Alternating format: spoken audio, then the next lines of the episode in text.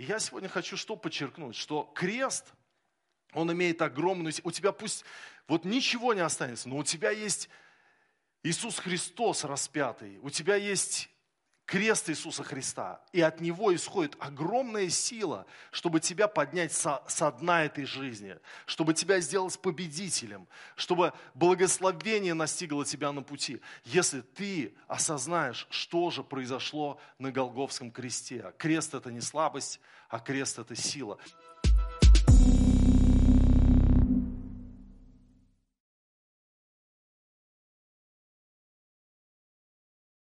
Я сегодня хочу проповедовать на тему «Сила креста». На высоком берегу Южно-Китайского моря португальские переселенцы построили величественный собор, но ураган оказался сильнее каменной постройки. И спустя несколько столетий собор был разрушен, осталась одна лишь стена. И словно бросая вызов ветрам столетий, на одиноко стоящей стене возвышался медный крест – в 1825 году сэр Джон Боулинг потерпел кораблекрушение у берегов полуострова. На обломках судна он добрался до берега, и вдруг его взору предстал тот самый крест на горе. Крест стал для него маяком, и, выбравшись на берег, он написал слова гимна «Крест Господень восхваляем, над руинами времен, ярче солнца он сияет, нимбом к небу устремлен. И однажды апостол Павел сказал, а я не желаю хвалиться, разве только крестом Господа нашего Иисуса Христа. А чего тут, собственно, восхвалять? Крест – это не орудие ли позорной казни? Почему Павел хвалился крестом? Дело в том, что он хвалился не просто крестом, а крестом Господа нашего Иисуса Христа. Именно этот крест есть спасение для погибающего человека, который погибает в пучинах вечной смерти. И сегодня мы поговорим с вами о силе креста в нашей жизни. Вы можете видеть сзади меня крест. Крест – это не только символ христианства, это что-то живое, это что-то живое, к чему мы можем обращаться, обращать наш взор и черпать оттуда силы для своей повседневной духовной борьбы, для своей жизни в этом мире. Давайте мы откроем с вами первое послание Коринфянам, первую главу, и прочитаем с 21 по 25 стихи. Апостол Павел пишет, «Ибо когда мир своей мудростью не познал Бога в премудрости Божьей, то благоугодно было Богу юродством проповеди спасти верующих. Ибо и иудеи требуют чудес, и эллины ищут мудрости, а мы проповедуем Христа распятого для иудеев соблазн, а для еленов безумие. Для самих же призванных иудеев и еленов Христа, Божью силу и Божью премудрость, потому что немудрое Божие премудрее человеков, и немощное Божие сильнее человеков. Итак, для христианина крест является огромной силой. И в чем заключается сила креста в нашей жизни? И апостол Павел показывает нам на три особенных преимущества от осознания распятого Христа. Вот это осознание того, что Христос был распят на кресте, оно дает нам три особенных преимущества в нашей жизни – которые мы можем переживать и иметь в этом благословение. И первое преимущество от осознания распятого Христа – это осмысление своей принадлежности Богу. Согласитесь, мы, христиане, живем, и мы переживаем кризис э, самоидентификации. Кто я? Нужен ли я Богу? А принят ли я? А на самом ли деле я прощен во всех своих грехах? А попаду ли я в рай? а доволен ли Бог мною, а могу ли я чувствовать себя уверенным в том, что Господь на моей стороне. Вот эти вопросы, они актуальными являются для каждого христианина. И именно осознание того, что произошло на кресте, дает нам силу для внутреннего состояния, для внутренней жизни. И здесь апостол Павел пишет, потому что не мудрое Божие премудрее человеков. Вот есть интересная история, связанная со спартанцами. С детства их учили говорить коротко и по делу. И манера ясно выражать мысли была названа лаконичностью. Знаете почему существует слово лаконичность? Именно из-за спартанцев, потому что Спарта находилась в области Лакония. И вот однажды македонский царь Филипп II в письме, адресованном Спарте, написал, «Советую вам сдаться немедленно, потому что если моя армия войдет в ваши земли, я уничтожу ваши сады, я порабощу людей и разрушу город». Спартанцы ответили коротко, «Если, если».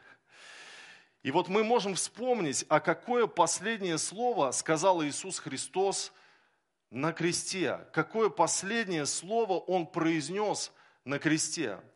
И в Иоанна 19.30 мы читаем, когда же Иисус вкусил уксуса, сказал, совершилось, и, преклонив главу, предал дух. Вот это слово «совершилось» на греческом это «тателостай». Это слово буквально означает закончено. Дело в том, что на древних папирусных расписках об уплате налогов это греческое слово означало уплачено полностью и, стояло поперек текста когда была вот эта расписка об уплате налогов, то вот это слово «тателостай», оно вот поперек текста э, перечеркивало как бы, да, уплачено полностью. И вот в устах Иисуса это слово «совершилось» означало, что дело искупления им рода человеческого закончено. Сделка совершена, совершилась. Иисус Христос своей смертью заплатил цену выкупа за нас, за меня, за тебя. Мы, быв рабами греха, рабами дьявола, теперь искуплены. Вот именно это слово, а, именно вот это значение имеет слово искупление. Мы искуплены, мы выкуплены, мы теперь принадлежим Богу. Вы знаете, я могу сомневаться, что Бог со мной, что Бог на моей стороне до тех пор, пока снова не посмотрю на крест – где мой Спаситель произнес слово «свершилось». Вот я, знаете, как пастор очень переживаю, что церковь как будто утрачивает, э, утрачивает актуальность чтения священного писания, чтобы черпать оттуда для себя силу мы склонны, вот как бываем, да, а, гоняться за пророчествами, чтобы мне кто-то сказал, что Бог меня любит, и это меня ободряет. Конечно, это ободряет, когда кто-то мне пророчествует и говорит, «Э, Бог тебя любит. Но ведь в Слове Божьем мы можем находить для себя силу. Вот именно в том, что на кресте совершилось, я могу для своего внутреннего успокоения найти силу, что я искуплен, что я Божий, что Бог со мною, потому что Иисус Христос сказал, совершилось, сделка совершена, я теперь э, в нем, я теперь с ним, я теперь в его царстве. И вот так, одним словом, так лаконично Иисус Христос ответил на все философские вопросы человечества. На кресте совершилось мое спасение. Однажды Мартин Лютер видел сон. Ему приснился сон, и он рассказал этот сон друзьям. Явился ему дьявол, и представил ему густо исписанный лист с перечнем его грехов. И Лютер внимательно проверил список и затем задал вопрос, все ли это мои грехи? Нет, возразил лукавый и поспешно принес еще длинный список, и все написанное в нем соответствовало истине. Теперь все, сказал э, Лютер вторично, спросил Лютер вторично – да, ответил дьявол, ликуя, теперь все. Но реформатор его перебил, ты забыл нечто очень важное. Возьми перо и красные чернила, слушай и записывай. И дьявол от радости, что еще надо ему, есть возможность дописать какие-то грехи, он жадно ухватился за перо, чтобы занести еще недостающее. Пиши, сказал муж Божий, пиши красными буквами через весь список. Кровь Иисуса Христа, Сына Божьего, очищает нас от всякого греха. И тогда дьявол разразился воплем ярости и опрокинул чернильницу с красными чернилами, так что она, они расплылись и образовали красную полосу через весь лист. И все вот эти грехи были покрыты этим, этими красными чернилами. И это, это замечательно. Это именно откровение того, что ты искуплен, ты прощен. Когда мы смотрим на крест, мы видим свое спасение там. Мы видим свое искупление там. Мы видим, что из безысходности есть выход. Вот, вот представьте, человек висит на кресте, все, он умирает. Вот повесь тебя на кресте, это все, это конец. Ты, вы знаете, в жизни мы иногда можем переживать вот так, такое чувство безысходности. Вот нет выхода, все, я пригвожден ситуациями, проблемами, грехами, жизнью пригвожден. Но вот именно в этом образе ты должен себя увидеть в нем, потому что это не конец, это начало, это искупление, это, это, в этом есть свобода. Крест – это дверь для тебя в новые состояния, в состоянии покоя, в состоянии надежды, в состоянии уверенности, что Господь за меня, Он со мною, Он на моей стороне, Он любит меня, Он прощает меня, Он простил все мои грехи. Мне написала одна женщина из Америки, я лично с ней не знаком, но вы знаете, так бывает, что мне пишут люди, которых я не знаю, и каким-то образом они узнают о том, что я пастор, и задают какие-то духовные вопросы. И она меня спросила по поводу исследования феномена жизни после жизни. Когда человек умирает, и у него клиническая смерть наступает, он потом что-то видит там. Может быть, вы слышали, да? Человек там летит через коридор, э, там через тоннель какую-то, там свет в конце тоннеля, он э, видит, как э, быстро сменяются слайды его прошлого, его детства, он это все вот видит, да, и потом что-то он там переживает в этом свете, он чувствует бесконечную любовь, и, и, и. Слышали такие истории? Так вот, она пришла в смущение, посмотрев передачу об этом и начав изучать этот вопрос, что люди рассказывают разные истории своего посмертного состояния, но, все, но многие из этих историй не связаны со Христом. Там где-то Будда кого-то встречает, э, где-то, знаете, вообще просто сама, сама любовь, так сказать, или сам свет, нечто безличностное. И э, она пришла в смущение. Почему? Если как бы вот Библия права, если христианство право, то там должен быть Иисус Христос, а они его не видят, они видят что-то другое. И тогда я ей ответил, что наше самое непоколебимое откровение – это Библия, а не посмертный опыт. Вы помните, когда Иисус рассказал историю о богаче и нищем Лазаре, когда умер и богач, и нищий Лазарь, то богач попал в ад, а Лазарь на лона Аврамова, ну как бы в рай. И тогда богач, помните, он просил сначала, чтобы омочил перст, э, значит, э, Авраам и дал ему этой воды, а, потому что он от этой жажды умирал, от этого огня умирал. Но невозможно это было. И тогда он сказал, ну тогда, пожалуйста, пусть Лазарь воскреснет и придет к моим братьям – и когда он придет к моим братьям, они, увидев чудо, скажут, о Боже, истина, вот Господь Бог жив, и нам надо покаяться в наших грехах. Чтобы они не попали в сие место мучения, пусть Лазарь воскреснет.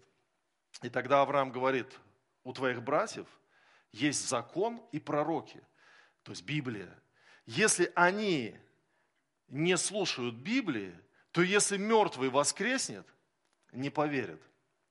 И на самом деле, вот почему это так и есть? Потому что, потому что любое какое-то мистическое переживание, оно должно быть, по крайней мере, подвержено анализу. И вот в том посмертном опыте людей, о которых говорила эта сестра, мы, мы не должны основываться на этом, что кто-то там Будду увидел, кто-то там, может быть, еще увидел какое-то божество, может быть, Заратустру кто-то увидел, может быть, еще. Э, э, дело в том, дело в том, что у нас есть вернейшее пророческое слово, слово о кресте, слово о Христе, слово о том, что Иисус Христос сделал для нас своей смертью. Вот апостол Павел воспринимал событие на кресте как важное для себя пророческое слово. Он пишет Галатам 2.20. «И уже не я живу, но живет во мне Христос, а что ныне живу во плоти, то живу верою в Сына Божьего, возлюбившего меня и предавшего себя за меня». И можно сказать, апостол Павел, ну ты так смело говоришь, что Христос за тебя умер. Он говорит, предавшего себя за меня но у него было именно это откровение. Не просто за весь мир, а за меня. Если бы я был одним человеком в этом мире, Христос пришел бы и отдал бы свою жизнь за меня, чтобы меня искупить, чтобы написать совершилось вот в этой расписке, что я искуплен, что я другой теперь человек в другом царстве. Я переведен из царства тьмы в царство возлюбленного Сына Божьего Иисуса Христа. Пусть это будет для нас непоколебимой истиной. Давайте черпать силы от креста Господня, потому что там совершилось, совершилось мое искупление, и там есть ответ на вопрос о моей принадлежности. Второе преимущество от осознания распятого Христа – это осмысление своей силы во Христе. Апостол Павел здесь пишет в нашем рассматриваемом нами отрывке, потому что немощное Божие сильнее человеков. А, и вот он говорит, а мы проповедуем Христа распятого для иудеев соблазн, а для эллинов безумие. На самом деле для иудеев это соблазн. Как Мессия пришел, он же должен царство установить. А он взял и умер, и ничего не установил. Как Ирод правил, как этот Пилат, как Римская империя никуда не делась, ничего не изменилось в общем, Мессия пришел, и как бы для них непонятно, что Христо, Христа распяли, и тем более, ну, как преступника, распинали преступников, и для них это был соблазн. Для еленов безумие, как Бог может умереть, в смысле, э, в теле он приходил. Ну, то есть они не понимали, для них это было безумие. И, и они говорили, Э, во времена Павла, ну как вы можете всемогущего Бога распять на кресте? Это же ни в какие ворота не лезет. И они со своей стороны требовали от христиан убедительности, мощи, пафоса, чтобы мы как бы проповедовали что-то другое, сильное. А они, христиане, проповедовали крест. И иудеям это казалось бессилием, а еленам это безумием казалось. И крест для тех и других был местом и знаком позора, слабости. Так вот, что интересно, в книге Откровения обыгрываются вот образы силы и слабости. И как бы насмешка, э, посмотри на льва, Иоанн оборачивается и видит Агнца. Помните, Откровение 5 глава с 1 э, по 6 стихи, но мы с 4 прочитаем. Иоанн говорит, и я много плакал о том, что никого не нашлось достойного раскрыть и читать эту книгу, и даже посмотреть в нее. И один из старцев сказал мне, не плачь, вот лев от колена Иудина, корень Давидов, победил и может раскрыть сию книгу и снять семь печатей ее. И я взглянул, и вот посреди престола и четырех животных, и посреди старцев стоит агнец, как бы закланный, имеющий семь рогов и семь очей, которые суть семь духов Божиих, посланных во всю землю. И Иоанн плачет, ну кто же может вот раскрыть книгу, кто же может? И ему, ему один из старцев говорит, не плачь, вот лет, лев из колена Иузина. И Иоанн думает, сейчас я льва увижу. Где, где лев, где лев? И он видит агнец. И он видит агнца. Вы знаете, когда мы говорим о том, что Иисус это лев, мы также говорим, он лев, потому что он агнец. Господь таким образом одерживает победу над жестоким властителем дьяволом, потому что сила льва в силе агнца, сила преимущества и могущества в смирении, в выполнении своей миссии, в послушании воле Небесного Отца. Как агнец везен он был на заклание – и, знаете, крест – это единственное оружие. Казалось бы, это поражение, это проигрыш, это позор. Но это единственное оружие, которым можно было сразить сатану. Для людей крест – это слабость, унижение. Но в настоящей реальности крест – это сила и победа. И в жизни так бывает, что никто не видит твою силу, твою месть, а, твою власть, ты просто любишь, ты просто прощаешь, как сегодня Иван рассказывал про этого человека, который простил людей, причинивших ему ущерб и боль, и возымел благословение. И вот ты просто прощаешь, ты предаешь Богу в руки любую ситуацию в жизни. Ты как агнец готов исполнять волю Божью не доминированием над людьми, а послушанием воли Небесного Отца. И даже если все говорят, что ты слабак, помни, что ты проявляешь самую большую силу, потому что дьявол проигрывает вот кресту, он проигрывает кресту, он проигрывает агнцу. И не грусти, если кто-то твою силу недооценил. Мы можем страдать от того, что как христиане мы вынуждены проявлять смирение. И еще больше страдаем от того, что у нас есть сила, чтобы отомстить, но мы ей не пользуемся. Потому что настоящая сила, она не в том, чтобы передавить кому-то горло, а в том, чтобы победить зло добром. И знаете, в Риме было найдено интересное изображение на стене одного из дворцов. Некто стоит перед распятием, а на кресте человек со слиной головой и написано «Алексамен поклоняется своему Богу Иисусу Христу». И вот это граффити было выполнено неверующим человеком в третьем веке на стене Палатинского дворца в Риме – и вот таким образом дворцовые служители высмеяли христианина, состоящего на службе дворцовой прислуги. Дескать, ты поклоняешься кому? Преступнику, э, э, человек со слиной головой на кресте. И действительно, людям казалось, что Иисус это слабак. Его распяли, и он это допустил, распять себя. Однако они не знали, что силой креста Иисус Христос победил зло этого мира – через крест, через свою покорность воле Божией, будучи агнцами, мы становимся настоящими львами. И наша сила не в победе над людьми, а в победе над собой, в преодолении своих обид, земных пристрастий, в верности Богу. Вы знаете, я смотрю НХЛ иногда, матчи, люблю смотреть, и там наши парни российские э, играют. И э, вы знаете, э, мне очень понравилось поведение Ивана Пророва, так, Проворова, такая интересная фамилия, Проворова. Иван Проворов, он играет за Филадельфию. И была такая акция недавно, что игроки этой команды должны были на тренировке перед игрой выйти в форме радужных цветов в знак поддержки ЛГБТ-сообществу. И все хоккеисты вышли э, с такими радужными, э, значит, э, с радужной формой с этой и катались. Раскатка такая была. А Иван Проворов не вышел. И кто-то тогда сказал, надо вообще убрать его из НХЛ за такое поведение, что он вот так себя ведет, что он даже не вышел поддержать сообщество ЛГБТ. А, и когда ему задали вопрос, он говорит, я уважаю а, волю каждого человека и выбор каждого человека. Но я не могу изменить своей вере. Я верующий христианин, я верю в Иисуса Христа. И поэтому я не могу это поддерживать. И вы знаете, сначала было такое давление, чтобы выгнать его из, из лиги даже.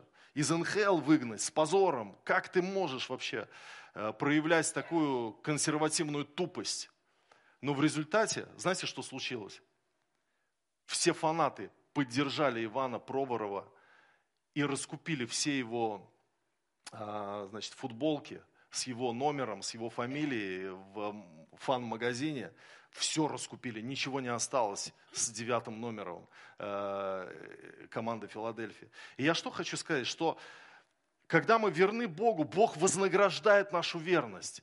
Бог вознаграждает нас за наше смирение, за наше прощение, за правильный духовный выбор, потому что именно исполнением воли Божией мы сокрушаем сатану. Агнец – это на самом деле лев, а лев на самом деле – это агнец. Сила агнца – это сила льва, а сила льва заключается в силе агнца. И третье преимущество, которое у нас есть, от осознания распятого Христа происходит перелом немощного над сильным.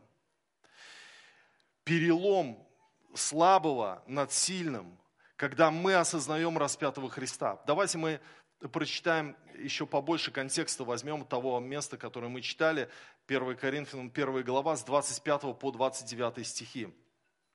Потому что не мудрые Божии премудрее человеков, и немощные Божии сильнее человеков. Посмотрите, братья, кто вы призванные. Немного из вас мудрых по плоти, немного сильных, немного благородных – но Бог избрал не мудрое мира, чтобы посрамить мудрых, и немощное мира избрал Бог, чтобы посрамить сильное. И незнатное мира, и уничиженное, и ничего не значащее избрал Бог, чтобы упразднить значащее, для того, чтобы никакая плоть не хвалилась перед Богом. И вы знаете, вот история говорит про тех служителей Палатинского дворца, которые Иисуса Христа изобразили с ослиной головой. Это было в третьем веке. Так вот, они тогда не знали, эти служители дворца, этого роскошного комплекса с тронным залом, с фонтаном, окруженным колоннадой, залом Юпитера, с красивой базиликой. И они высмеивали тогда Христа. Они еще не знали, что вскоре, очень скоро, вся Римская империя станет христианской. И их, их вот насмешка, она превратится в их собственный позор.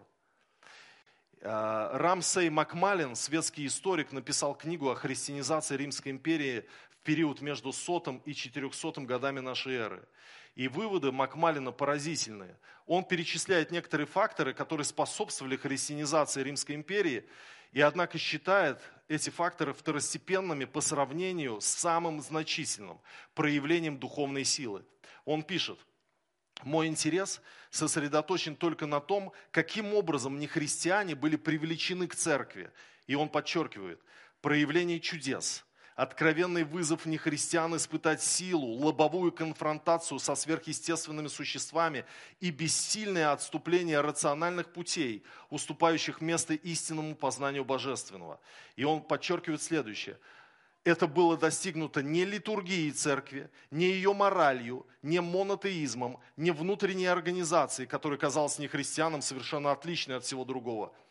Другим отличительным признаком, казавшимся самым значительным, была враждебность Бога ко всем другим сверхъестественным силам. То есть обычные христиане, необразованные даже, они могли прийти в любое сообщество.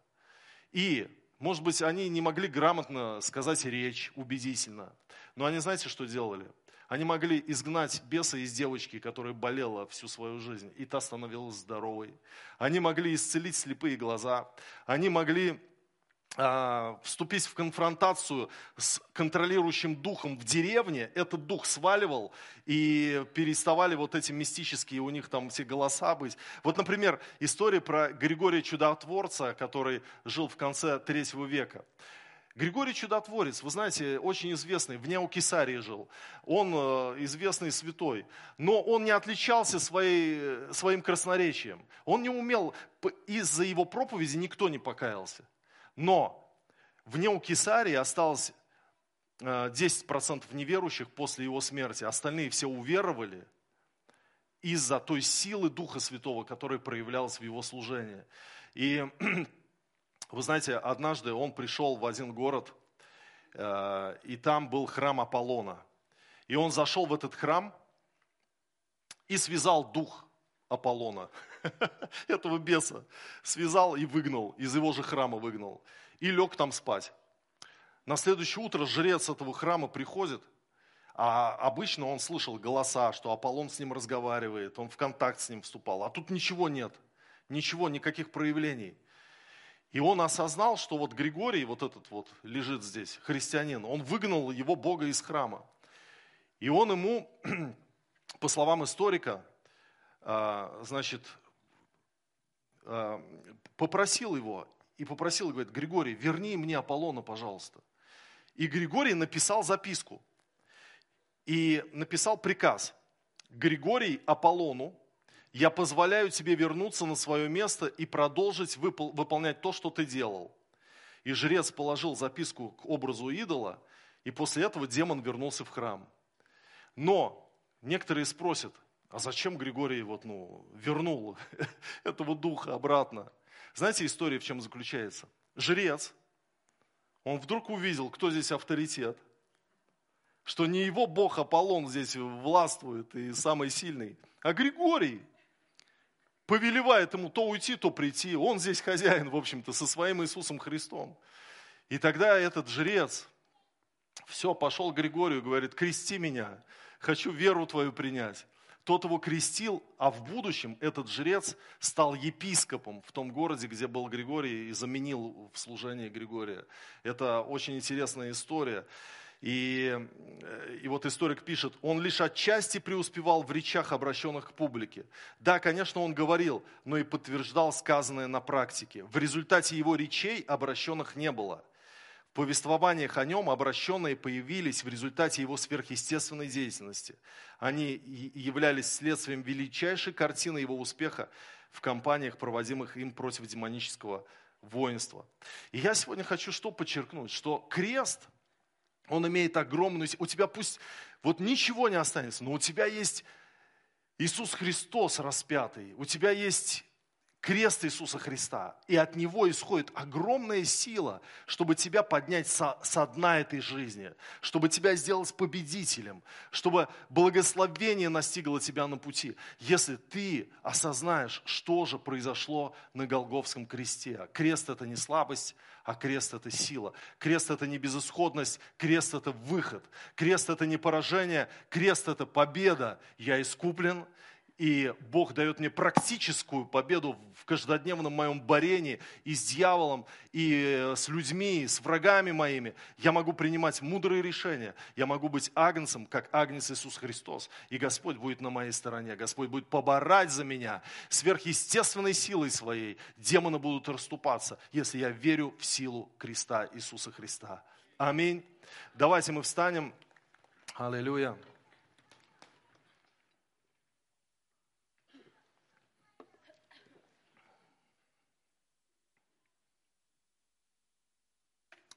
Аллилуйя. Господь, мы благодарим Тебя. Мы стоим перед Тобою, Господь. И Ты однажды написал в своем слове через апостола Павла, что Иисус Христос был перед глазами галатов, как бы у них распятый. И это было для них так близко, но кто-то украл это откровение. Господь, пусть никто не украдет у нас откровение о Тебе распятом, о кресте, о силе креста. Мы просим Тебя, Господь, дай нам всегда видеть свое искупление, свою принадлежность Тебе в Твоей крестной смерти, в том, что Ты заплатил не ценой золота, серебра, но драгоценную кровью Агнца. Мы искуплены, мы выкуплены, за нас заплачено. Все наши долги, все наши грехи – все, что дьявол может предъявить, все полито кровью, и все уничтожено кровью Иисуса Христа. Любой грех, любая мысль, любая мысль, которая а, приходит и свербит наш мозг о том, что я не спасен, потому что, потому что я согрешил. Вот Твое Слово свершилось на Голговском кресте, перечеркивает – перечеркивает все психологическое давление. Я искуплен благодаря Твоей святой крови, благодаря Твоему кресту. Я благодарю Тебя, Господь, за прощение грехов, за жизнь вечную, за то, что Ты сделал это для меня. И апостол Павел написал, предавшего себя за меня. Господь, и я могу сказать в Торе Ему, предавшего себя за меня, Господь. Ты сделал это ради меня, потому что возлюбил меня любовью вечную. Господь, спасибо Тебе за прощение грехов, за дар вечной жизни, за Твою бесконечную любовь, за то, что Ты есть путь истины и жизнь. Слава Тебе! Мы благодарим Тебя за силу креста. От креста мы можем почерпнуть для себя силу для каждого дня своей жизни, что мы Твои, что Ты с нами, что даже когда во внешнем мире мы выглядим слабыми, есть огромная духовная сила, которая сражает врага на нашем пути. Спасибо Тебе, Господь, за силу Твоего креста. Аллилуйя. Аминь.